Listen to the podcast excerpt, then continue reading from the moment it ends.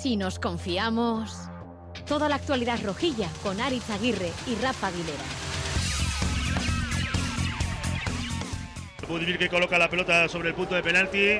Puede marcar el segundo para Osasuna en este minuto 13 de la segunda mitad. Gritos de Budi Budi en las gradas del Sadar hasta el borde del área. se desplaza el delantero de Osasuna para coger carrera. Enfila la pelota, el disparo. Gol, gol, gol, gol, gol. Gol, gol, gol, gol, gol, gol, gol, gol, gol, A Racha León, Osasuna 2, Granada 0, Budimir y Budimir. Del sábado Sabadete vamos a pasar al refrán popular ese de gol de Budimir, lo que surja y a dormir. Busquets eh, Ferrer que mira su cronómetro e indica efectivamente el final del partido. Concluye el encuentro en el Estadio de Sadar, primera victoria de la temporada en Iruña para el equipo de Yago Barrasate. ¿A qué sabe la primera victoria de Osasuna en el Sadar? Ahora lo comentamos, ¿eh? ¿os acordabais de esa sensación?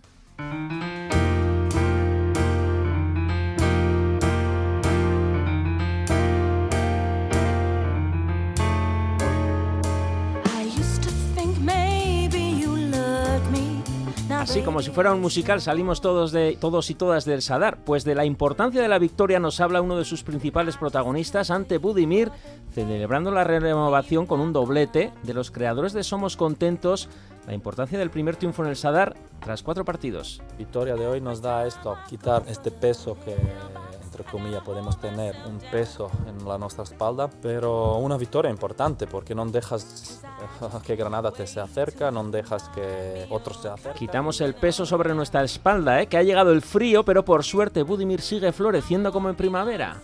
Y ojalá cuando las hojas caen o sale el sol o, empieza a nevar, que, que estoy bien. Y voy a intentar mantener este nivel cuando las hojas caen o sale el sol o empieza a nevar, que siga, que siga así metiendo goles, aunque eh, se le vio muy solvente y superior a Osasuna frente al Granada, pero no podemos ocultar eh, que nos salvó antes del descanso Sergio Herrera con ese triple paradón. Tras el buen arranque de Osasuna vinieron las dudas, pero luego la conexión Chimi-Budimir fue más espectacular y efectiva que nunca. Un auténtico flechazo de los delanteros si el que lo vio venir fue el presidente de Osasuna, Luis Abalza, en su pregón del Domun, cuando equiparó al delantero centro con un misionero. Son como el buen delantero, el que está pendiente siempre de cualquier ocasión que pueda surgir, que machaca la portería rival como un martillo pilón, una y otra vez, porque los buenos delanteros siempre quieren más. Los que se desmarcan, se marchan lejos, buscan el espacio adecuado. Mientras al resto del equipo, nosotros tenemos la obligación de nutrirles de ocasiones. Mientras al resto del equipo, nosotros tenemos la obligación de nutrirles de ocasiones. Las, los mil significados del de misionero, ¿eh? que Iñaki Sagasti, tertuliano de Boulevard en Radio Euskadi, dijo esto al escuchar a Sabalza. Sobre todo la postura del misionero.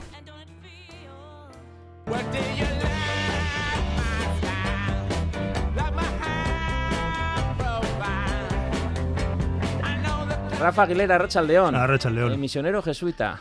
Yo a los que, pedían más los conocía de la jarana, no delanteros. Bueno, en cualquier caso, vamos a empezar un poco a centrarnos, porque con esto de los misioneros y tal, encima ahora se, se apunta todo el mundo a esta eh, tertulia de la primera victoria en casa. Eh, lo de Rubén Peña por la izquierda, ¿te convenció? Pues eh, relativamente.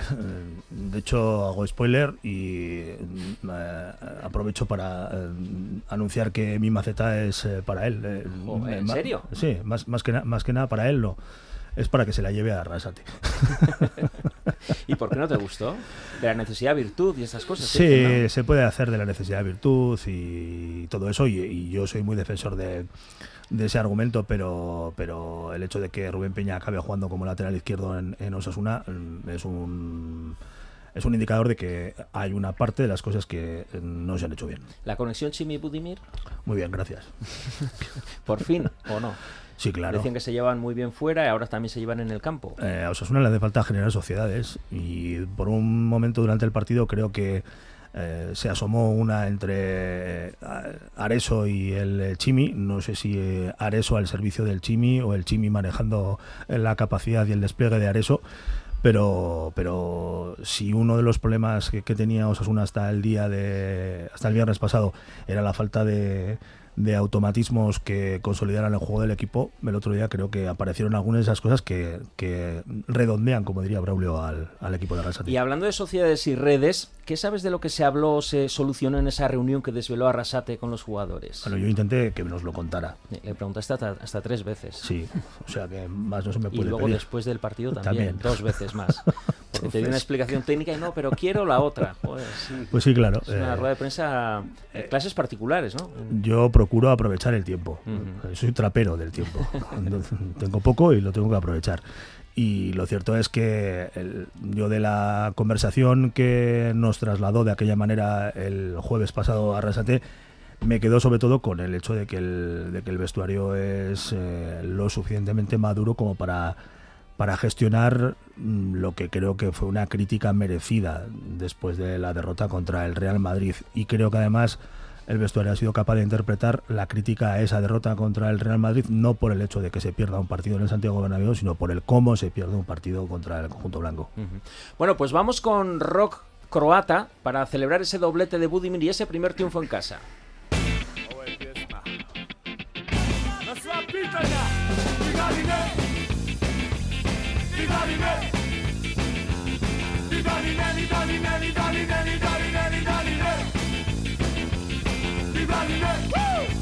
Javi Hurtasun, Arracha León.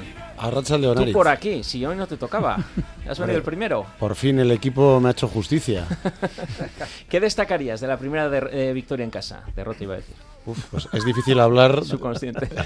después de la poesía balcánica de Budimir y la homilía de Sabalza, pues lo de- dejan el listón muy alto, pero no, yo, yo ya sabéis que estoy muy contaminado por los aires tribuneros. Entonces, bueno, había que escuchar el run run antes del partido acerca de la trayectoria del equipo, de lo mal que estaba planteada la alineación. Entonces, bueno, para mí ha sido una victoria balsámica en ese sentido y confío en que ese sector ¿Qué de... decía, ¿Qué decía el tribunero cuando vio la alineación?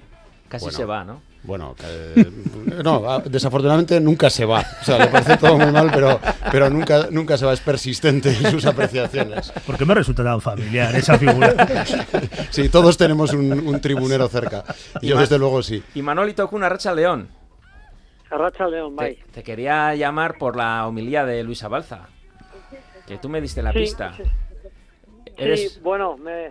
eres beato, sí, ¿eh? me- sí, sí, sí, sí. Además, esto es algo que, que el club viene haciendo mucho, no le gusta, viene últimamente avisando de que no le gusta que se haga política utilizando su escudo, pero para lo de la religión no tienen tanto problema. Ujú.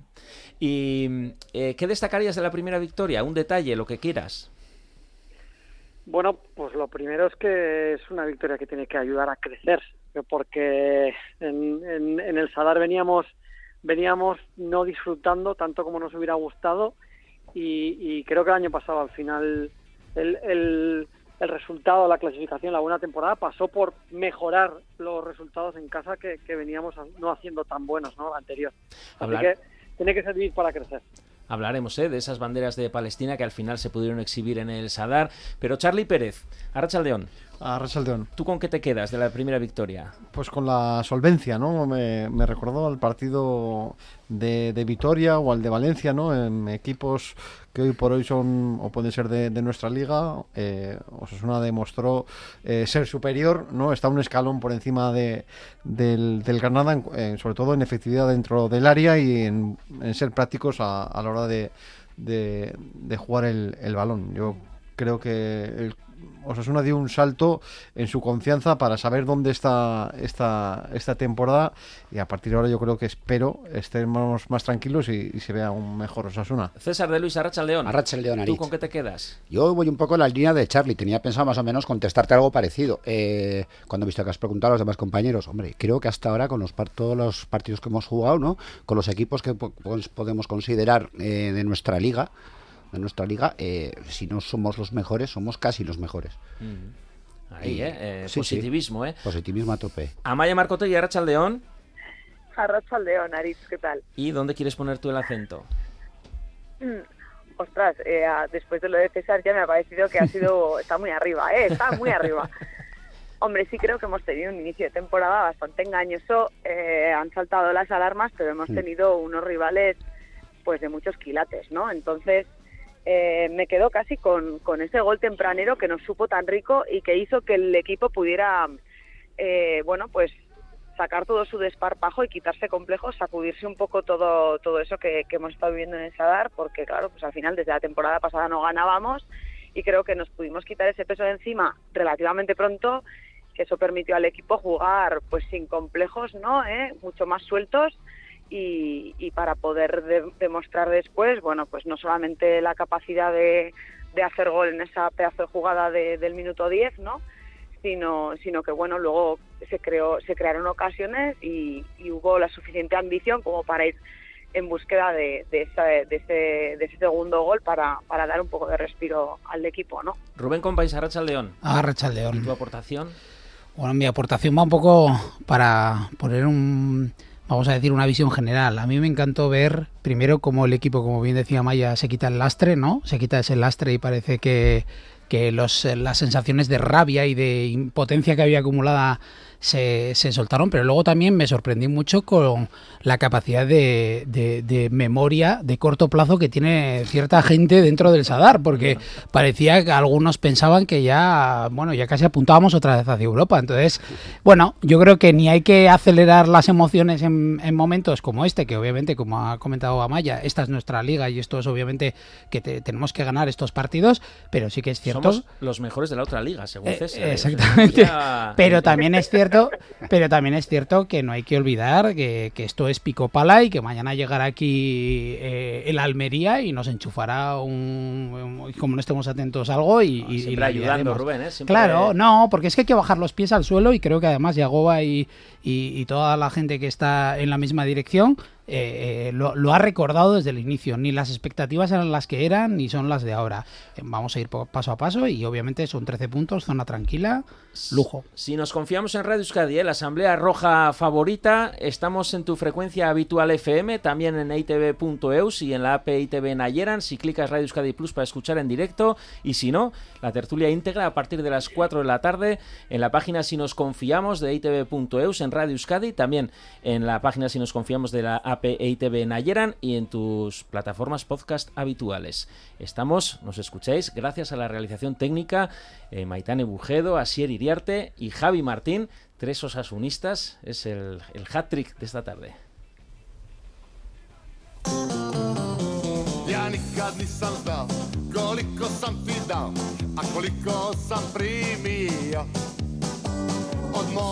Do mora, kraj brodskog motora, na tebe sam mislio. I nisam znao da tebe volim ¿Qué os parece en la playlist que nos ha puesto Rafa Aguilera de, de música croata para celebrar este 2-0? Pues no entiendo ni papa lo que dicen, pero la verdad que, que, eh, a ciertas horas Pues y tal puede sentar muy bien. Dice somos los mejores de la otra liga en la canción. Ah, sí. Bueno, todavía me gusta más, la verdad. Pues somos contentos también, ¿no? El estribillo, somos contentos. Bueno, el primero, eh, según me decía Rafa, es de Kawasaki 3P, ¿no? Corrígeme, ¿eh? Sí, sí. Eh, ni, ni na, ni ne, y significa ni sí ni no, o sea, un poco lo que suele contestar Budimir, ya le escucharemos. Y el otro es de Daleka Obola, eh, conocido mundialmente, Odmora no Mora, que hablan sobre una barca a la que le han puesto motor y ahora van de un sitio a otro, o sea, como los goles de Budimir, ¿eh? Pero para que no nos vengamos arriba, Yago Barrasate. Ese paso al frente, ¿no? Creo que en casa hemos hecho mejores partidos que el de hoy, pero al final hoy era el día de, de ganar. eh, estábamos un poco aburridos de buenas sensaciones en casa y, y malos resultados y, y creo que es un día importante y a ver si la victoria de hoy nos da esa confianza también para, para soltarnos más, ¿no? Si cabe. ¿Qué hay que mejorar, Charlie? Pues hay que seguir mejorando en defensa. eh, ¿no? Las ocasiones en las que tuvo que intervenir eh, Sergio Herrera, eh, en algunos hubo fallos defensivos un poco de, bulto, consolidar esa banda izquierda, ¿no? Seguir haciendo probaturas en el lateral, por delante también de- del lateral en la banda izquierda. Y, poco más, yo creo que la- en la portería ya, no hay debate, ¿no? Después de la exhibición de Herrera del, del sábado. Y, y en el centro del campo tampoco, ¿no? Y ¿Cómo que no hay debate? No, no, no, no, no. Aris, no puedes abrir el, el melón más que para la copa, porque desde luego eh, están, están destacando hasta en los medios estatales la, eh, el estado de forma de, Herrera y hay quien ya incluso pues dice que está entre los futuribles para la Eurocopa, ¿no? veremos, veremos a ver. Eh, pero, pero yo creo que esa banda izquierda es la, la cuenta pendiente y luego también pues la el papel de Moy, ¿no? Tiene mucha calidad, pero yo eh, le eché de menos en muchas fases del, del partido y yo creo que solo destacó cuando ya el Granada estaba con nueve. Vamos a jugar un poco más de rock croata. Bueno, esto sería folk croata, ¿no? Ahí, ahí sí, ahí mejor. Eh, vamos con algunas preguntas rápidas. Amaya, hablaba Charlie de la vuelta de Moy. ¿Qué te ha parecido? Pues bueno, yo cada día soy más consciente de que de fútbol sé muy poco. Eh, he leído he leído que Moy brilló y he leído a gente echar muchísimas flores a Moy. Es cierto que Moy venía de un, estado de forma bueno pues complicado, ¿no? no se había terminado de recuperar de la lesión, su vuelta a los terrenos no había sido muy cercano al nivel que había que había demostrado anteriormente.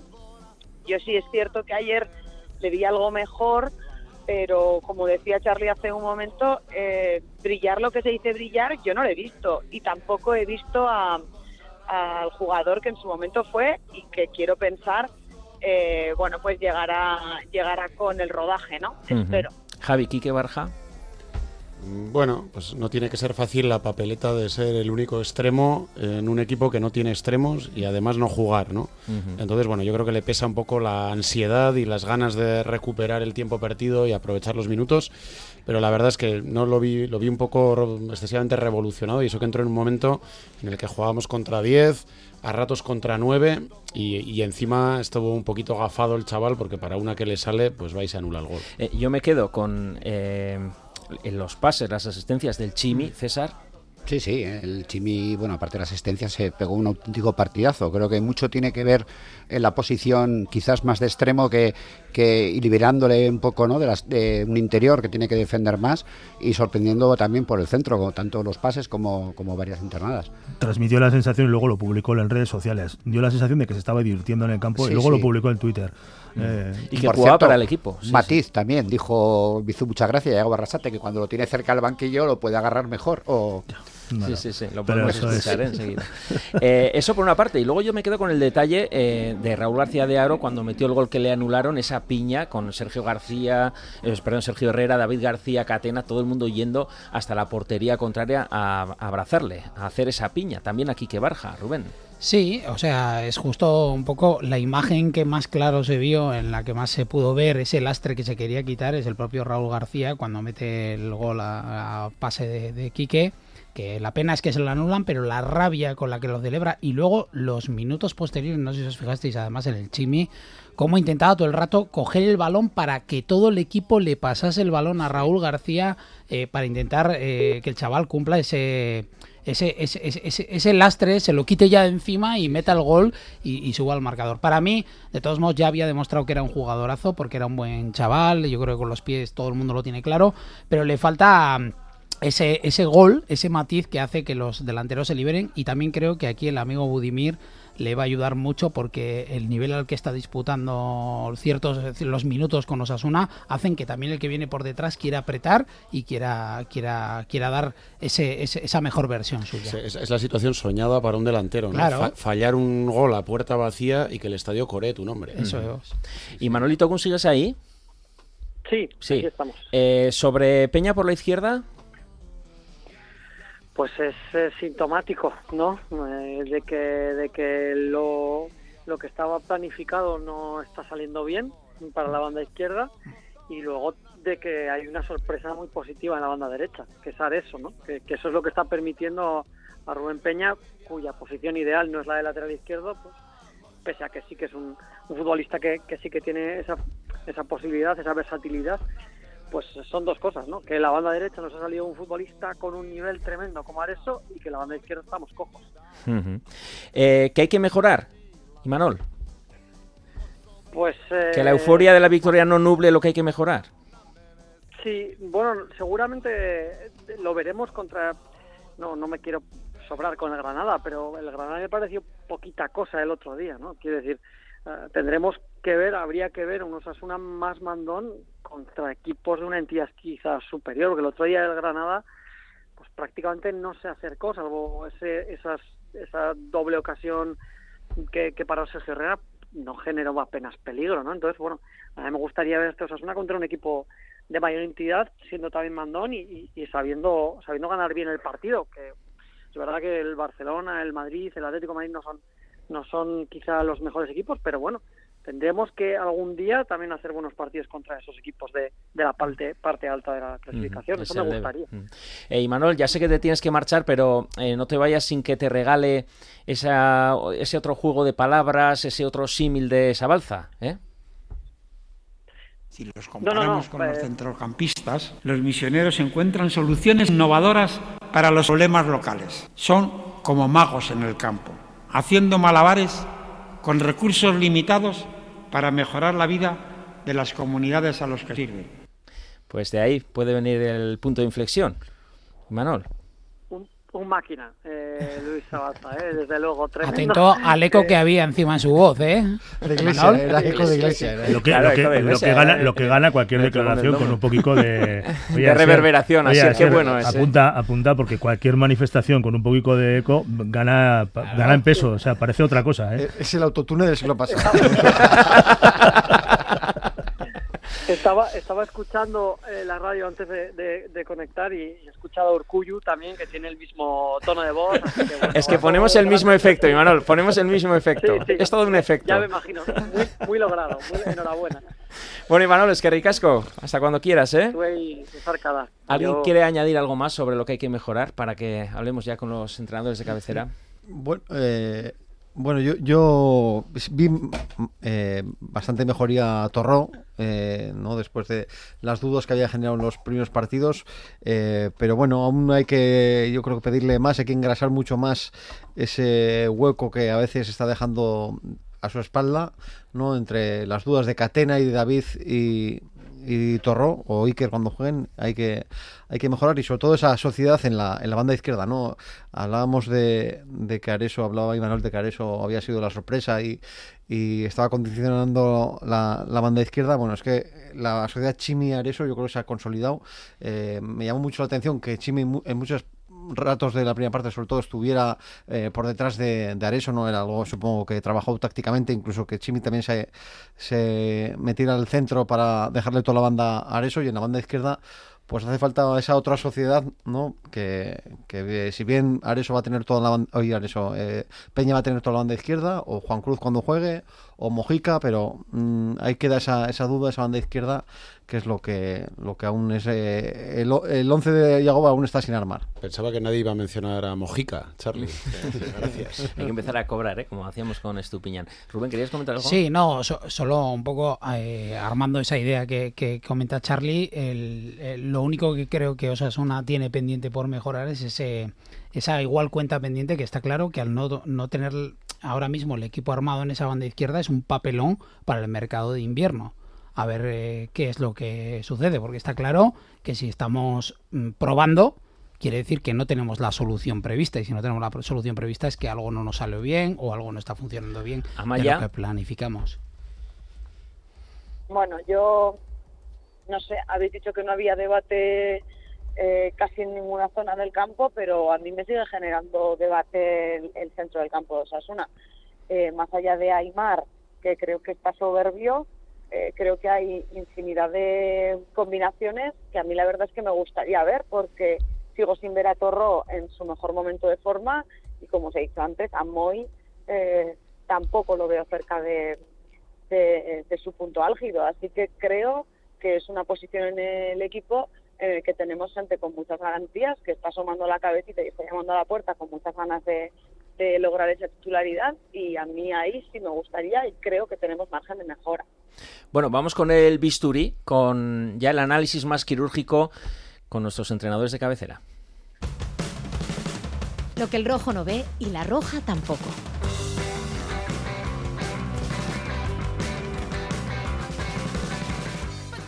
Miquel González, Arracha León. Arracha León. Luis Fernando Dadí, Arracha León. Arracha León, ¿qué tal? Muy bien, hemos comentado ya la victoria coral, esa conexión Chimi Budimir, los paradones de Sergio Herrera, Moy Gómez, que a ratos vuelve a coger la batuta, el mismo Oroz, brillante como siempre, pero de todo esto, para ti, Miquel, ¿cuál es la clave de la victoria? ¿Sobre qué pilar se ha sentado la primera victoria en casa?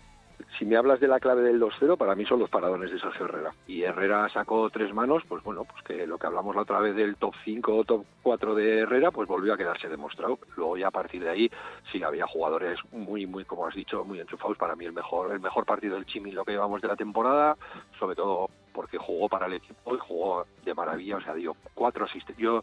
Hubo dos, dos asistencias de gol que se vieron, pero para mí había cuatro, más que no se llegaron a materializar, pero dio cuatro asistencias de gol preciosas. Luis Fer. Hombre, se suele decir que en el fútbol, si tienes un portero que para y un delantero que marca, tienes el 80% de posibilidades de ganar un partido. ¿Te gusta Rubén Peña por la izquierda?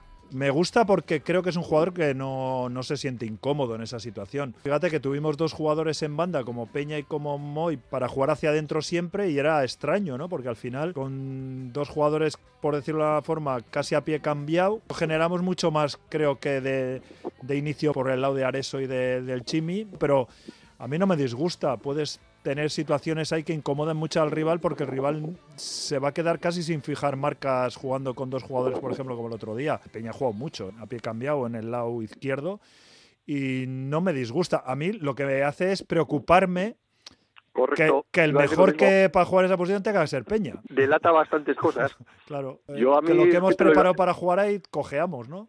Es lo que iba a decir. Yo creo que en junio y en julio seguro que nadie da una alineación dentro de todo lo que es el cuerpo técnico de todos, donde la banda izquierda la ocupas en Rubén Peña y Moy. Pero sin embargo, la, de la necesidad haces virtud y como Rubén Peña está en un estado de forma ahora mismo que le da igual por la derecha, por la izquierda, que por dentro, que por que por donde sea, porque yo ahora mismo a Rubén Peña, donde lo termino de ver bastante claro, lo que pasa que el otro día con el partidazo que he hecho el Chimico, para decir lo contrario, eh, yo lo estaba viendo por delante de Areso, con un doble, lo que se llama hoy en día doble lateral, ¿no? Porque es que está que se sale, o sea, Peña está que se sale, pero lo que hace lo que hace el partidazo el otro día Rubén Peña ahí te delata de que lo que has fichado para el lateral izquierdo no está no ha salido, no está saliendo de momento y que bueno pues que Juan Cruz no te da la, subida ofensiva que te podía dar porque yo creo que lo de Juan Cruz ahora mismo es un tema físico. Cuando esté mejor físicamente que oye pues al chaval le estará costando entrar o, más o lo que sea pues pues se vio en los partidos que para arriba no tiraba tanto defender defiende mucho más que cualquier otro pero para arriba no tiraba y cuando estás con necesidad de tirar por esa banda pero lo que delata es otra cosa. Lo que delata es que Mojica no te está dando lo que pedías o lo que pensabas que te podía dar. Bueno, sobre todo hoy os quería preguntar de los intangibles que dice Rafa Aguilera. En primer lugar, sobre la palabra fútbol áspero que utilizó Arrasate. Pedía saber jugar a un fútbol áspero, incómodo para el rival, tras esa segunda parte blandengue frente al Madrid. ¿Osasuna necesita ser más áspero, incomodar más al rival, Miquel? Yo creo que la palabra lo utilizó bien eh, salió la palabra áspero, pero yo creo que es que lo que quería decir me da la sensación es que lo que tenía que ser Osasuna es ser Osasuna, que lo que es lo que no fue en el segundo tiempo del Bernabéu. Los que tenemos ya muchas canas y los que hemos conocido Osasuna toda la vida, Osasuna siempre ha sido un equipo incómodo, peleón, de mucha falta, de saber parar los de, de saber parar los partidos cuando había que pararlos y eso, la palabra áspero o incómodo, o llámale como quieras, pero yo creo que se resume con la palabra Osasuna. Todos hemos conocido a Osasuna así. Y los mejores tiempos de Osasuna es cuando Osasuna ha rascado, cuando Osasuna ha peleado balones. Cuando yo hablo de rascar, no quiero decir ni ser violento, ni, ni mucho menos eso, ¿eh? Pero sí que estar encima del rival, presionar muy fuerte. Y es algo que en los 45 minutos de la segunda parte del Bernabéu que tío, no vimos a Osasuna por ningún lado. Contra el Real Madrid hicimos seis faltas, la media de Osasuna es a 10 faltas por partido y el viernes contra el Granada hicimos 19. Algo tendrá que ver, ¿no? La estadística. Sí, pero, pero no, yo no creo que vayamos tanto a la estadística de las faltas, sino a la intensidad de estar, porque Osasuna si algo ha tenido bueno es la cantidad de balones que ha robado en parte alta, en tres cuartos para arriba, sin necesidad de hacer falta. ¿eh? La presión alta que hace Osasuna para cuando saca el Granada de portería está muy trabajada porque no es una presión donde los dos puntas van con los dos centrales, no, no. Aymar es en todo el, en todo el partido presiona su banda izquierda, se sitúa en el centro para cerrar el, para cortocircuitar el pase al, pivote, para dejar que salga el balón con el 4, que el 4 era un amigo. El central, el 4 era un amigo. Eso estaba totalmente estudiado y se hace así. Ese es el Osasuna de Yagoba, de que cualquier presión no es igual un partido que el otro, está muy estudiada, está muy trabajada. Y es lo que no se ve en el Bernabéu. Y yo creo que por ahí va lo de la aspereza. Lo que se refleja en las estadísticas tiene mucha menos incidencia que lo que no se refleja en las estadísticas. Entonces, claro, el problema de Osasuna no fue que se hiciera. Tú puedes hacer siete faltas y robar 14 balones en, en campo contrario por una presión alta muy bien ejecutada o hacer 35 faltas y no robar ni un balón y no sacar ningún provecho de esas 35 faltas. Entonces, Osasuna tiene que ser intenso, tiene que ser agresivo, tiene que ser también coordinado, concentrado, comunicativo, porque tú también puedes ser muy intenso, muy agresivo, pero como te comuniques mal, como no estés concentrado, llegas tarde, llegas mal, a destiempo con tu compañero. Entonces, todos esos intangibles los tienes que juntar, aunar y entonces parece que juegas muy bien tácticamente, que estás muy en un bloque muy sólido, que le metes al rival siempre jugando de espaldas a, a- a su, a, a tu portería. Entonces, eso es lo que no hizo el equipo. Y hablando de los intangibles, os quería preguntar por esa charla que desveló Arrasate con los jugadores. Cuando sueltas un poco el hilo y habla mucha gente, pues bueno, escuchas un poco de todo, que está bien escuchar y, y porque son los jugadores al final los que están en el campo y los que perciben un poco esas sensaciones y, y lo perciben de forma muy diferente también. Luego tienes que unificar un poco ese, ese criterio, pero en ese aspecto ha sido una, una crítica o, o un análisis constructivo también y, y en eso tenemos un, un equipo muy, muy honesto, muy honrado, que, que no son de mirar al otro lado de... No, no, ellos aceptan cosas y, y, bueno, entre todos ponerlos un poco en común, so- sobre todo para, para ser más competitivos. Luis Fermíquel, como entrenadores, ¿cómo son esas charlas a cuerpo abierto delante de los jugadores de vamos a juntarnos porque algo ha salido mal y os quiero escuchar? Porque da la sensación de que quizá esa charla en Osasuna, Arrasate hablaba de gente noble que no escurre el bulto, pero puede salir muy bien o puede salir muy mal, ¿no, Miquel, desde vuestra experiencia? generalmente salen muy bien. Generalmente salen muy bien porque al final eh, lo- tampoco te llevas muchas sorpresas, ¿eh? porque sabes quién va a hablar y quién no va a hablar. La suerte, por lo que yo detecté en la rueda de prensa de Yagoba, la suerte que tiene Yagoba y la que tenemos en es que como se ve, los jugadores son nobles, como dice él, o sea que hablan. Luego también te encuentras con plantillas que, que habla solamente el veterano o con los dos veteranos y no. Y luego a veces te encuentras con la sorpresa de que empiezan a hablar y te señalan a ti, porque porque esto es así, o sea, el jugador mira por él, ¿eh? El entrenador tiene que mirar por los 23 jugadores o 25 jugadores, siempre mira por los 25 porque eh, mira por el equipo, pero el jugador no mira por el equipo, ¿eh? El jugador mira al primero por él, por él, por él, por él, y a última hora mira por el equipo. Entonces, sí, se- eh, el, el que está más implicado en el equipo y el que está muy metido y todo, sí que habla, intenta buscar soluciones y claro, lo que tú buscas es que, o lo que intentas buscar con ese tipo de charlas es ver a la gente proactiva y con soluciones, no, no soluciones, perdón, sino con cosas positivas a las que, para que luego eso te, te pueda servir a ti al cabo del día, luego ponerlo en práctica, pero es que muchas veces, a veces te sale rana, porque la gente no, no, no es proactiva en el sentido positivo, sino que está buscando siempre lo negativo. Saltan chispas luego ahí, ¿eh? Cuidado. Yo, yo- O sea que- yo creo que al final eh, esas charlas, primero, antes de hacerlas o de abrirlas o cómo hacerlas, tienes que conocer a tu plantilla. Yo estoy seguro que hay, un entre- hay entrenadores que ven qué plantilla tiene y dicen, no voy a hacer ese tipo de charlas porque lo que dice Miquel, me Así va a salir rana y, y prefiero tener, no sé, eh, una charla con tres, cuatro jugadores que sé que, que dominan, digamos, el vestuario, que puedo eh, llevarles a un terreno y, y de ahí sacar luego conclusiones, dar pautas al equipo en general. Pero claro, esas charlas antes de hacerlas tienes que saber con qué te vas a encontrar. Y yo creo que Yagoba sabe que se encuentra con una plantilla noble. ¿Y cuándo y cómo hay que hacer esas charlas a quemarropa con los jugadores? Como decía Arrasate, abrir hilo con los jugadores y a lo que salga. A ver, yo de charlas soy partidario de hacerlas cada poco tiempo y sobre todo me gusta hacerlas cuando las cosas van bien, porque estamos acostumbrados a que este tipo de charlas vayan siempre cuando las cosas van mal y cuando las cosas van mal eh, la línea que separa el positivismo del acabar como el rosario de la aurora es muy fina, ¿eh? Y luego también como entrenador creo que tienes que estar abierto a la crítica del jugador, ¿eh? Correcto. Más que a la crítica, bueno, te pueden criticar, pero a que lo que te digan, luego tú puedes estar de acuerdo o no, eh, lo asumas con naturalidad, porque como seas un entrenador que diga Perdona, Luis que te has perdona, es que equivocado y digas yo no me he equivocado, estás muerto, ¿eh? Porque luego además hay una frase que dice en la rueda de prensa Yagoba, que tiene toda la razón, Y es que, claro, tú lo estás viendo todo desde tu perspectiva de banquillo y desde tu perspectiva de vídeos que te está pasando el analista para ver el partido repetido una y, una y dos veces, pero tú no tienes la sensación que hay en el campo. Y a mí sí me ha pasado de, hablar de una jugada y decir esto, esto y esto, porque teníamos que haber hecho esto, y el jugador te dice ya, pero es que en ese momento yo tengo la duda de que si salto aquí, estoy dejando esto de aquí atrás. Y tú desde, desde tu perspectiva de no estar ahí físicamente, tú no la tienes, pero el que está dentro, la sensación esa te la tienes. Es que al final, lo mismo que un entrenador se está apoyando en todos los vídeos, en todos los eh, ayudantes que tiene, la parte importantísima es la del jugador que te está dando la sensación que hay dentro del campo. Es fundamental que te den la sensación. Miquel Luisfer, qué suerte tenemos nosotros de que ya peinéis canas en esto del fútbol, ¿eh? Hombre.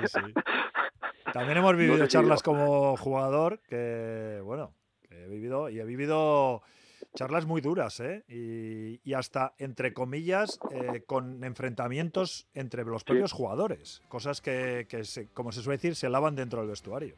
Oye, que como dicen, igual mejor peinar canas que no tener pelo para peinarte, ¿no? Sí, claro, también. Eso seguro. Ya te lo digo yo por propia experiencia. Como siempre, un lujo. Miquel González, Luis Fernando Dadía, nuestros entrenadores de cabecera, es que ricasco. Vale, Vale, agur. Charlie, por alusiones. Sí, sí, sí. No, no, Yo, de no ah, tener pelo, sí, cuando, cuando dicen, eh, ¿no vas a ir a Turquía? Digo, no, no, yo solo pago por quitarme pelo, no por, por ponerme pelo, no. que, hablábamos ya de misionero, convivencias, ¿no? Charlas con los jugadores. Sí, sí, estamos de, de un eclesial subido. Pero bueno, eh, vienen bien estas charlas, ¿no? Esto de hablar a calzón quitado y, repasar ¿no? esas pocas faltas, esa poca intensidad, sobre todo que a mí me, llamó la atención en, en, el Bernabéu y que el sábado eh, yo creo que le pasamos la pelota al Granada, ¿no? que, hizo menos faltas que Osasuna, aún teniendo menos posición del balón. ¿no? Mm. Ahí se marca la intensidad. Javi, eh, ese abrir hilo que decía... Por las canas, ¿no?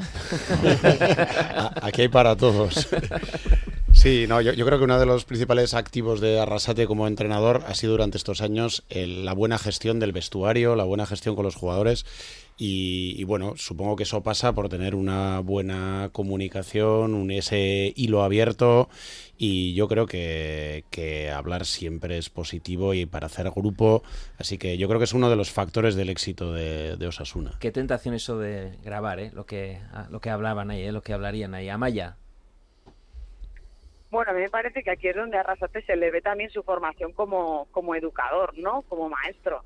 Em, es un poco, eh, yo veo cuando él habla de su, de su equipo y de sus jugadores, hay cosas en las que me veo reflejadas conmigo y con mi alumnado, ¿no? Y esa importancia de saber escuchar, eh, de poner en valor sus opiniones y sus vivencias, es básico para que funcionen las clases igual que los equipos, como un único ente, ¿no? Entonces, me parece súper enriquecedor desterrar por fin la figura del, docente o, del entrenador de, estar en las alturas, ¿no? Y yo soy quien manda y tú quien obedeces y vamos a ponernos todos al mismo nivel porque todos tenemos cosas que aprender y todos tenemos cosas que aportar al equipo, ¿no? Y creo que eso es un activo súper potente para, para sacarlo mejor a nivel individual y también a nivel grupal. Vamos con las flores y las macetas rápidamente. Flores y macetas.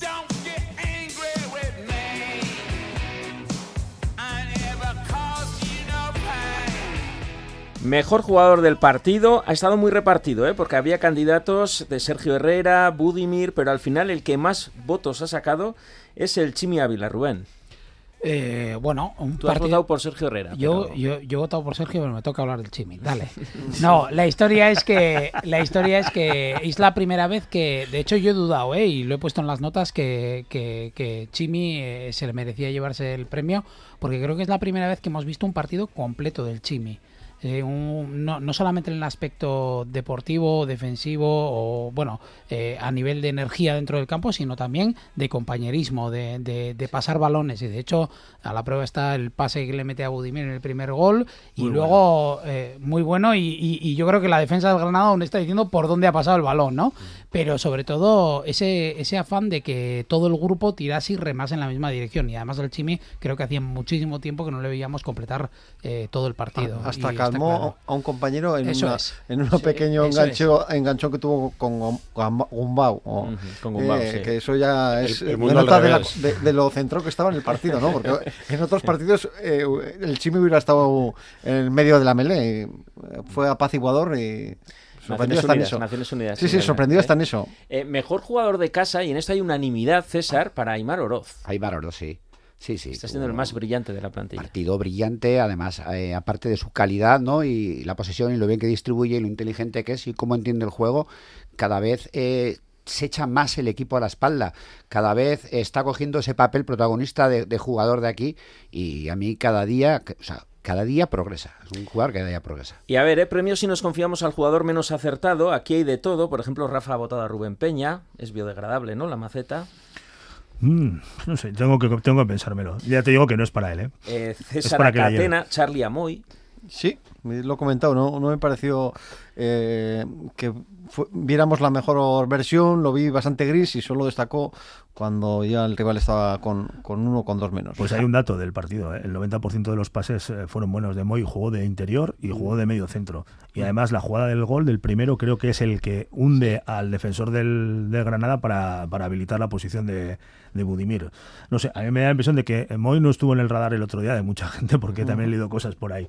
Mm, tengo la sensación de que, bueno, mm, le va, le va a costar otra vez entrar, a- a- entrar por el ojo a, a- a la gente porque, bueno, la mirada está distribuida en otros sitios del campo, ¿no? Eh, Javi, la maceta tú para Torró. Sí, bueno, es una maceta de bazar chino también, pero, pero bueno, no es que estuviera muy por debajo de su Ahí nivel. también hay de porcelana, ¿eh? Sí, también de barro. Sí, sí, de barro. O sea, que- nivel, ve- ¿eh? ve- ve- a ver, ¿a qué sección ha sido? Eh, Esta es una maceta terapéutica Ah. para, para, para que se ponga las pilas. O sea, es medicinal. con acupuntura. Eso es, eso es. Sí, porque ti- tiene por detrás ahora, chavales, lo mencionaba antes Amaya sin decir el nombre, pero está Iker Muñoz acechando. Entonces, bueno, creo que eso es, es bueno para Torró y le exige elevar el nivel. Pero premios si nos confiamos al jugador menos acertado, el que más votos se lleva es John Moncayola Maya. Jo, pues yo, fíjate que ahora me da pena habérselo dado, porque... Hombre, si se lo has dado, por eso te doy la palabra. Sí, pero Como a, es que- como a- he tenido, como a Rubén, ¿no? he tenido muchas dudas. He tenido muchas dudas a la hora de dar este, este Bueno, sí que fue de los más Eh, discretos, ¿no? Eh, estamos acostumbrados a un Moncayola que manda mucho en el campo, que tiene mucha presencia, que está en todos los lados. Quizá le tocó una parte más discreta. Sí. Yo voy a, voy a apelar a ese espíritu del premio que tanto dice Rafa y es que realmente considero eh, no tanto que estuvo mal, sino que se puede se le puede pedir más, que lo puede hacer mejor y que tiene eh, margen de mejora con respecto a lo que vimos el otro día en el campo. Y sí es cierto que por, otro, por, por otra parte yo siempre he sido fiel defensora de esa gente que tiene que hacer ese trabajo sucio que hace brillar a los demás, que creo que quizá Moncayola estuvo más en ese papel, pero aún así yo eché en falta poco más de su, de su liderazgo y, y de su presencia física en el campo. Oye, y no salen estos premios a pesar de su doblete Budimir. eh, Bueno, cuando yo- su aspecto goleador mm, está dejando porcentajes muy buenos, Rafa. Sí, no, no, los números que tiene Budimir eh, están ahí, son, son incuestionables.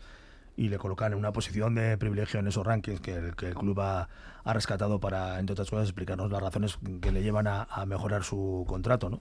La verdad es que entre los números que tiene Budimir, con los dos goles que marcó el otro día, hay uno que me llama la atención porque eh, ya ha conseguido eh, marcar goles al mismo ritmo que eh, marcaba goles Pachir y Gibel.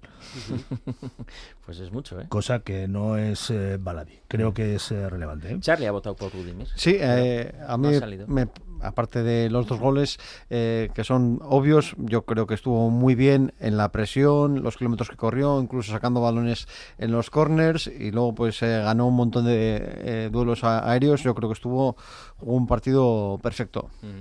Sobre eh, los récords, se le preguntaba ante Budimir y esta era su respuesta.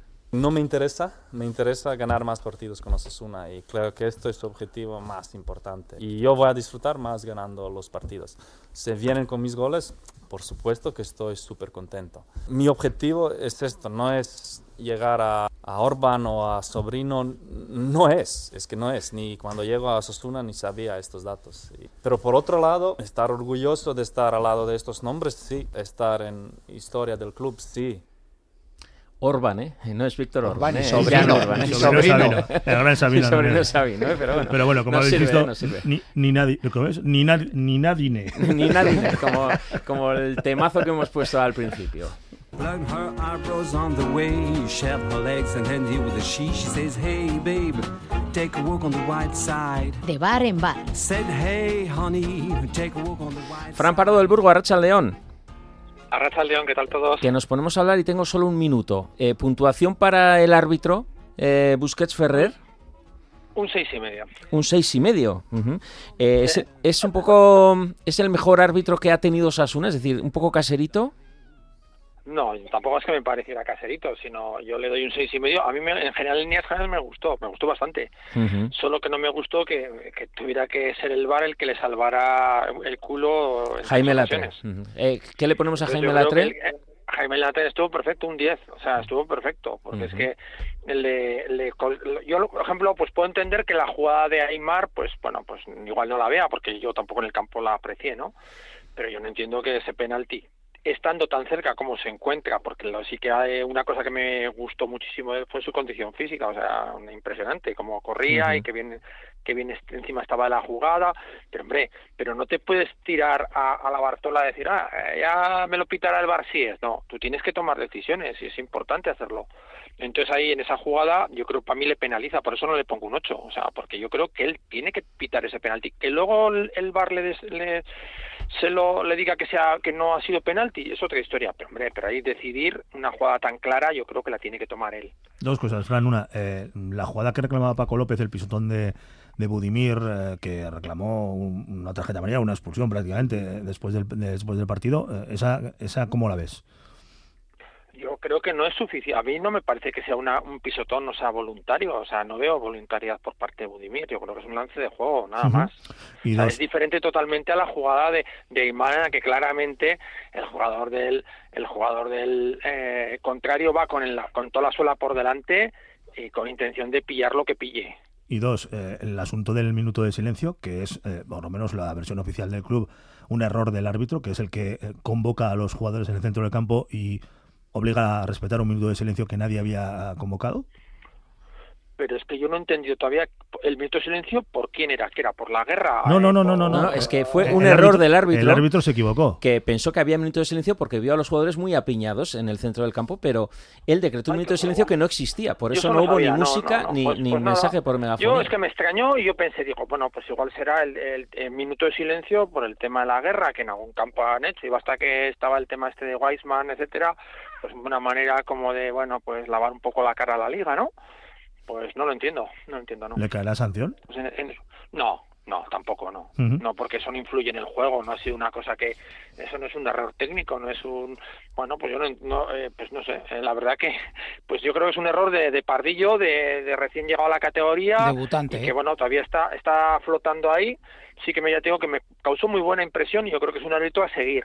¿eh? O sea, eh, ya te digo, quitando, pues eso, que vamos, que tiene que ser el más decidido en, en su- en la toma de decisiones. Pero le Pero demás corrigió el VAR bien. tres veces, ¿no? En temas relevantes. En la roja, ver, en un ver, gol que dio en la- por ver. válido, en el A ver, penalti. lo del gol por válido, lo del gol por válido es y se ve claramente es por vamos por, por, por, por un pelo, por el pelo de una gamba. Eso lo primero.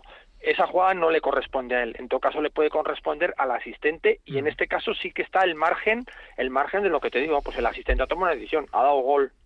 No levantó la bandera en el momento justo que le pasan a, a, a Barja y rompe la jugada y luego hubiéramos visto que era gol y, y ya no se podía. En este caso deja continuar, marcan gol el asistente lo ve como bueno y el VAR le corrige. A mí en ese, en ese aspecto pues me parece perfecto. Ahí no hay no hay ninguna para eso está el VAR. Pre- Precisamente eso es lo mejor que tiene el VAR para ese tipo de jugadas. Luego en la jugada de la expulsión yo recomiendo yo reconozco que ya te digo yo viendo además todas las volteretas que estaba dando Aymar yo estaba comentando en el que se ponía lo mía y digo no tiene nada. Digo, esto, buah, otra de las de Aymar que se suele tirar muchas veces y empezar volteretas, digo, a uno que le duele, que le han hecho algo gordo, gordo, si está más quieto que quieto, como se quedó el del el jugador del Girona luego. Que esa sí que también es una jugada que me siembra un poco de duda, porque claro, evidentemente yo creo que Barja no va con intención, pero sí que el pie de Barja pues se queda por ahí. Mm. Eh, oye, Fran, pues esto decía el entrenador del Granada, Paco López, que a veces está bien ver la versión del equipo rival sobre el arbitraje. Creo que hay una expulsión clara de Budimir la primera parte por un pisotón a, a Álvaro que no se revisa, pero clarísimo además. La expulsión de Lucas Boyer me parece muy rigurosa, sinceramente. Yo creo que él va a buscar el balón y es verdad que encuentra el, el pie de- del Chimi. Llama la atención que se revise esa jugada y la de la primera parte no se revise. Y luego terminamos con dos jugadores menos por la entrada que le han hecho a Miguel Rubio, que posiblemente tenga una lesión grave. Fran. Un poco barre para casa, Vamos, ¿no? eh, todos, los, todos los entrenadores barren para, para ellos. O sea, cuando, cuando a, a, a Yagoba después de un partido que se ha sentido perjudicado, pues te dice lo mismo. Eh, entonces, pues bueno, pues está bien, pues cada uno tiene que, que defender lo suyo y bueno, pues ya está. Pero vamos, yo creo que no tiene razón. Yo creo, ya te digo, yo creo que la de Buddy no me parece eh, como motivo para ser una tarjeta roja. Por una amarilla no le pueden llamar. En la de Barja es amarilla-naranja, que yo al menos lo que sí que pensaba es que le iba a sacar amarilla, que eso sí que no entiendo cómo no le sacó tarjeta amarilla. O sea, pues vamos, o sea, eso es mínimo tarjeta amarilla. Y probablemente naranja ti- tirando a, a bastante roja. Bueno, Pero pues eh, a ver, es lo que hay. seis y medio para eh, Busquets Ferrer. Sí, seis y medio, pero te digo, pero con, con posibilidades de que la próxima vez que nos arbitre le pongo un 8. Si me juegan un par de bueno, bueno, vale, vale, que quede ahí, muy que bueno. quede ahí. Y, Ja- es. y Jaime Latre un 10 entonces, madre mía. Un 10, o sea, un 10 porque cumplió perfectamente. O sea, es que hizo lo que tiene que hacer un, un, árbitro de bar. Fran Pardo del Burgo. Que tiene que entrar y ya está. Es que ricasco. Bueno,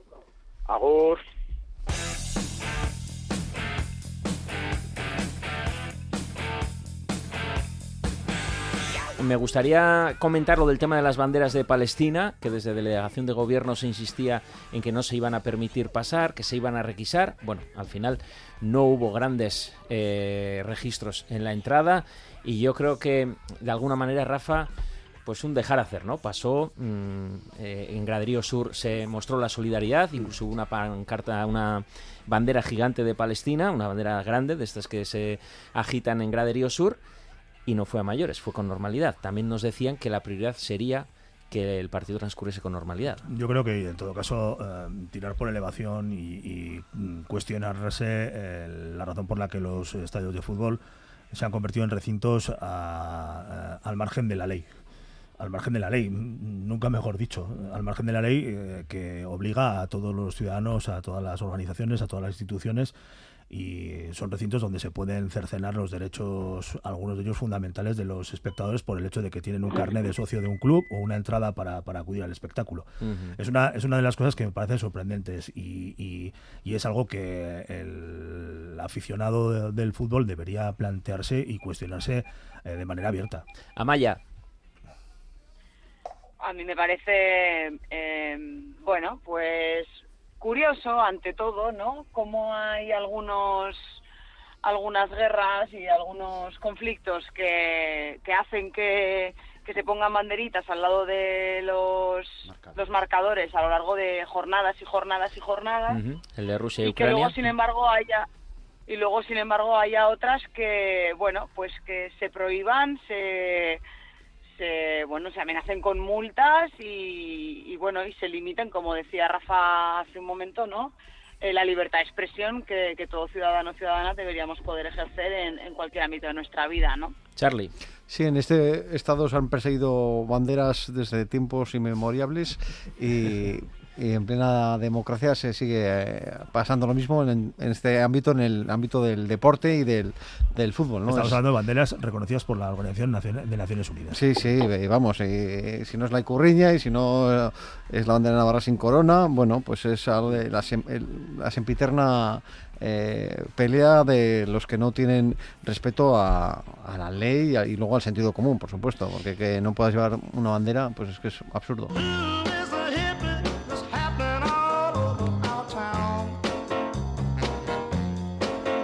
Pues con esta victoria ante el Granada ya hemos ganado uno de los cuatro partidos que marcó como una nueva fase Yagoba Arrasate hasta el parón liguero. De eso le quiero preguntar a Valentino Urriza, de ese objetivo y de esa fase.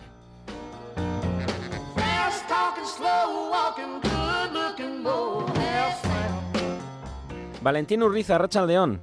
Arracha León Arich. La pregunta de hoy viene motivada por estas declaraciones de Yago Barrasate que las hemos escuchado bastantes veces en los últimos días. Que entramos en un mes ahora muy importante para nosotros, con cuatro partidos, tres en casa, y que entramos en una fase ahora donde ahí se va a ver qué es lo que vamos a hacer este año y para eso nos tenemos que preparar y tenemos que dar un paso al frente. Son sus palabras después de perder 2-0 frente al Real Madrid en el Bernabéu, en el que ya nos visualiza esa nueva fase, esa mini liga de cuatro partidos hasta el próximo parón liguero. Eh, nos centra un poco a afición, a medios de comunicación, a todos, en esa fase de cuatro partidos. Y yo te pregunto, ¿es bueno, en tu opinión, marcar esa meta volante, anticipar resultados a cuatro semanas vista? Bueno, vamos a ver, establecer objetivos es una técnica psicológica muy utilizada en lo que es el deporte, ¿no? Porque eh, contribuye a mejorar la motivación y la autoconfianza, reduce el estrés y aumenta la atención y la cohesión del equipo. ¿Se suele hacer en el fútbol? Mm, se suele hacer, pero no es lo habitual. Lo habitual es tener un objetivo a final de temporada e ir partido a partido, ¿no? Porque los futbolistas centran su atención en los temas inmediatos y prioritarios, es decir, solamente el próximo partido, sin tener más horizonte que el próximo rival. ¿Se puede hacer? Claro que se puede hacer. No es mala idea porque si estableces objetivos a corto o medio plazo, como son estos cuatro partidos, seguro que Yagoba ha hecho sus cuentas, se habrá dicho, por ejemplo, a su staff, quizás a los jugadores no, hay que sacar 8 o 9 puntos de los próximos cuatro partidos, ¿no?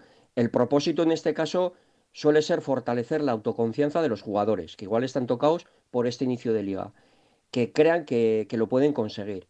Y si cada resultado es positivo, como por ejemplo el del pasado viernes contra el Granada, estimulas la motivación y te enfocas de una manera positiva para el próximo encuentro, que en este caso será el Betis, ¿no?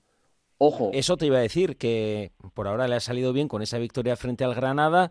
Es verdad que en esta fase, a priori, son equipos más asequibles y es verdad que de cuatro partidos, tres son en casa. Pero ¿y si de repente hubiéramos empezado perdiendo, no?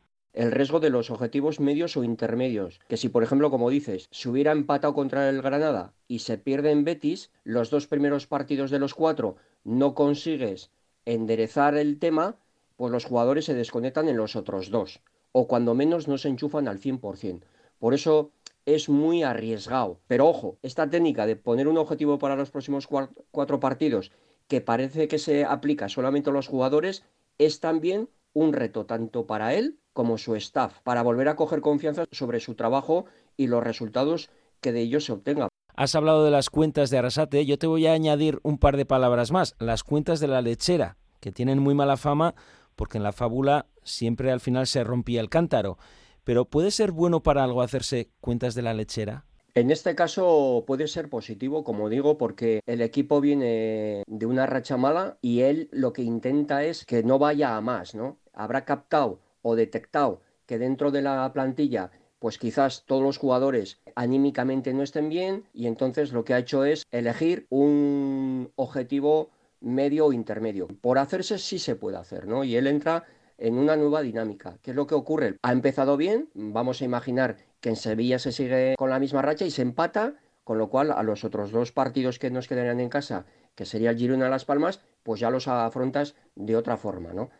Y también es cierto que cuando termine estos cuatro partidos, pues tiene que volver a estimular al equipo. No pueden eh, dejarlo ahí. Y entonces no sabemos si volverá a hacer otro objetivo medio o, o volverá con el partido a partido que insisto lo más habitual. Y para la vida cotidiana, ¿Es bueno en algo hacernos las cuentas de la lechera? Para cada oyente lo digo. Yo soy de los que pienso que independientemente de si se ponen objetivos a corto o medio plazo, hay que pensar que objetivos tenemos de dos tipos, ¿no? Los de resultado, en el ámbito del fútbol sería el marcador, y de proceso, los cuales sí que dependen de ti. Y en el caso de Osasuna, de los jugadores y del entrenador, ¿no? Yo ahí me centro siempre, en los objetivos de proceso, donde tenemos que trabajar nuestra conducta positiva, nuestros recursos, nuestra atención, nuestro esfuerzo, nuestra motivación. Me preocupo muy mucho del proceso que me va a hacer llegar a la consecución del objetivo final, ¿no?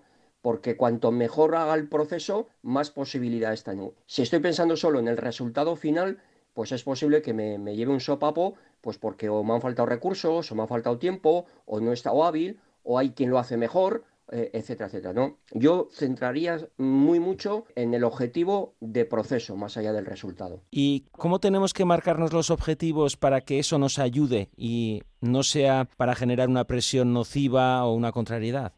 Los objetivos tienen que ser atractivos y alcanzables. Esas son las dos claves de un objetivo, ¿no? Tiene que ser eh, un plus que te suponga, de ahí lo atractivo, ¿no? Eh, un reto que tengas que hacer un, un esfuerzo extra o determinado para poder conseguirlo, pero que sepas que es lo suficientemente atractivo como para poder conseguirlo, ¿no? Luego tienes una compensación buena y luego que sea alcanzable. Yo no me puedo poner de objetivo quiero ser eh, Messi porque porque eso no es no es real, ¿no? Entonces, tenemos que buscar siempre en nuestra vida cuando vamos a definir un objetivo que sea atractivo y alcanzable en tiempo, en medios, en proceso, en recursos. Coach Valentín Urriza, objetivo cumplido, es que ricasco. Vale, es que ricasco, agur, Aritz. Rubén, estoy seguro que a una persona tan cuadriculada Excel, como tú le gustó lo de la fase de cuatro partidos hasta el parón liguero, ¿o no? Hombre, es algo. eh, dejar algo a, a ver qué pasa no, no, no, no le gusta a nadie que tenga que plantearse, y mucho menos, eh, como tiene claro Yagoba, que tiene que conseguir unos objetivos, eh, como ha dicho Valentín, ya no atractivos, sino alcanzables, ¿no? El- al final las alarmas van a sonarle rápido y obviamente plantearte ahí eh, unos objetivos muy claros y, ir paso a paso alcanzándolos, eso va a ser clave para, para marcar el futuro de Osasuna de aquí a final de temporada. Pero ojo con el riesgo, Charlie, que de repente perdemos contra el Granada o empatamos y ya nos ponemos nerviosos de que hemos reducido toda una mini liga que tampoco sale. Cuando Bueno. hay muchos más partidos de margen para darle Sí, la vuelta. Es superar el partido a partido de, de Simeone, ¿no? Yo creo que, bueno, es una liguilla de cuatro partidos que obviamente eh, son más fáciles que los anteriores, pero con su dificultad, ¿no? Porque ganarle al Betis, al Girona, en el estado de forma que está, bueno, eh, hemos empezado ganando al Granada, disfrutemos de este momento. Eh, al- al Betis se le puede eh, ganar pues porque no está en buen estado de forma, igual que otros equipos, y yo creo que Yagoba sabe bien gestionar la, la plantilla, les ha dado dos días de fiesta, vendrán con ganas y un partido de las dos, que tenemos dos seguidos a las dos, habrá también que, que acostumbrarse a estos horarios y la plantilla dar todo para, para estar Es al 100%. complicado, ¿eh? Cuando comes, porque Sí, sí, es muy complicado. Ni en el descanso, luego es tarde. Que antes te es siente mal pronto. el frito, el Se del vermú, se llama- mal- se llama brunch. Brunch, brunch. La solución se llama brunch. César, he, he visto en tu cara que te gustaba lo de bueno objetivos eh, finales o resultados y de proceso. Sí, no, yo estoy muy a favor de- del coaching y Valentín tengo que reconocer que es mi pastor, uno de ellos, ¿no? Cada vez que lo escucho yo, yo con mucho detenimiento. estamos- estamos en las un convivencias de plan. Arrasate, Me encanta, y yo Valentín estoy- es mi pastor. Sí, estoy a favor de ponerte objetivos cortos y, y factibles, porque si no los consigues frustran. Y eso igual tiene mucho más peligro que, que lo, que cualquier otra cosa. Ahora acaba de comentar Charlie, imagínate que pierdes con, eh, con el Granada en casa, que podría ser perfectamente, y fuera contra el Betis, pues un empate o pierdes. Joder. Te pesan las piernas más, la cabeza se ensucia. Pues yo creo que a Rafa no le gusta mucho esto de los cuatro partidos. Eh, ya insistías con lo del Granada. Creo que le repreguntaste a Arrasate en la previa y, y me pareció en su respuesta que un poco reconocía que se le había ido un poco la mano y que había que poner a los jugadores con la mente en Granada. No, se llevó las manos a la cabeza, o sea que yo creo que más que lo que me respondió fue el lenguaje no verbal. Eh, hay que revisar otra vez el vídeo para ver a Arrasate respondiendo. Mm, Entiendo el juego y además eh, comparto la visión que, que traslada César y lo que aporta Valentín con su experiencia, pero uf, ya sabemos que uno de los eh, frentes que tiene abiertos eh, Arrasate y no es de esta temporada es la gestión de las expectativas. Mm, Además, él está eh, situado eh, en una posición tremendamente complicada porque tiene que gestionar las expectativas hacia adentro y tiene que ser el que gestione las expectativas hacia afuera porque ya lo sabemos. Desde el punto de vista de la comunicación del club es él la única cara y la única voz que, gestiona la relación de- del, del equipo y casi del club con, con los socios y con los aficionados. Bueno, en cualquier caso, eh, yo me sumo al carro de Rubén de tener nuestros cuatro partiditos. Primer clic ya eh, de partido ganado. eh, Eso es. eh, palomita verde y seguimos. Y en este momento Osasuna es noveno con 13 puntos a 7 del descenso que lo marca el Celta. Y mirando para arriba, porque yo siempre empiezo por debajo, a 3 de la Conference que lo marca el Rayo, a 4 de Europa League que lo marca el Athletic Club y a 9 de Champions que lo marca el Atlético. Vamos a ponernos de cara a ese partido contra el Betis, nuestra segunda palomita en esta fase. Eh, partido a partido, ¿no, Rafa? Contra el Betis. Sí, sí. Domingo a las 2 de la tarde. A las 4 y pico hablamos. contra el Betis de Abde, que apenas juega. De Abde que no juega y que, bueno, si no sigue jugando tampoco pasa nada. Igual luego se genera una oportunidad de futuro. Pero sobre todo importante no perderlo. Tenemos a un punto al Betis. Y el Betis, bueno, es un equipo que ha mostrado distintas... Eso es noveno, Betis octavo. Eso es, eh, distintas versiones y ha habido partidos que le ha costado sacar más o menos. Y eso que he comentado antes creo que Imanol ha sido el que ha dicho de que esa buena versión del equipo hay que verlo contra equipos de más arriba. Bueno, pues la oportunidad del Betis es clave para ello. César. Es un partido en el que tengo muchas esperanzas. El otro día estuve hablando con un amigo bético también. Hay que recordar, Osasuna... amigos en todas partes. Tengo en todos lados. Eh, hay que recordar que Osasuna está dando sus mejores números fuera de casa. Ahora mismo está siendo un, un equipo muy fuerte fuera de casa y el Betis en casa. El Betis no ha perdido en casa. Entonces, me huele un empate. Un empate con un par de goles. ¿Jugará Iker Muñoz? Puede ser una opción, sí. Pues lo comentaremos todo, ¿eh? El próximo lunes aquí, a partir de las 3, esas tú, si nos confiamos, Gubet y Gorriak.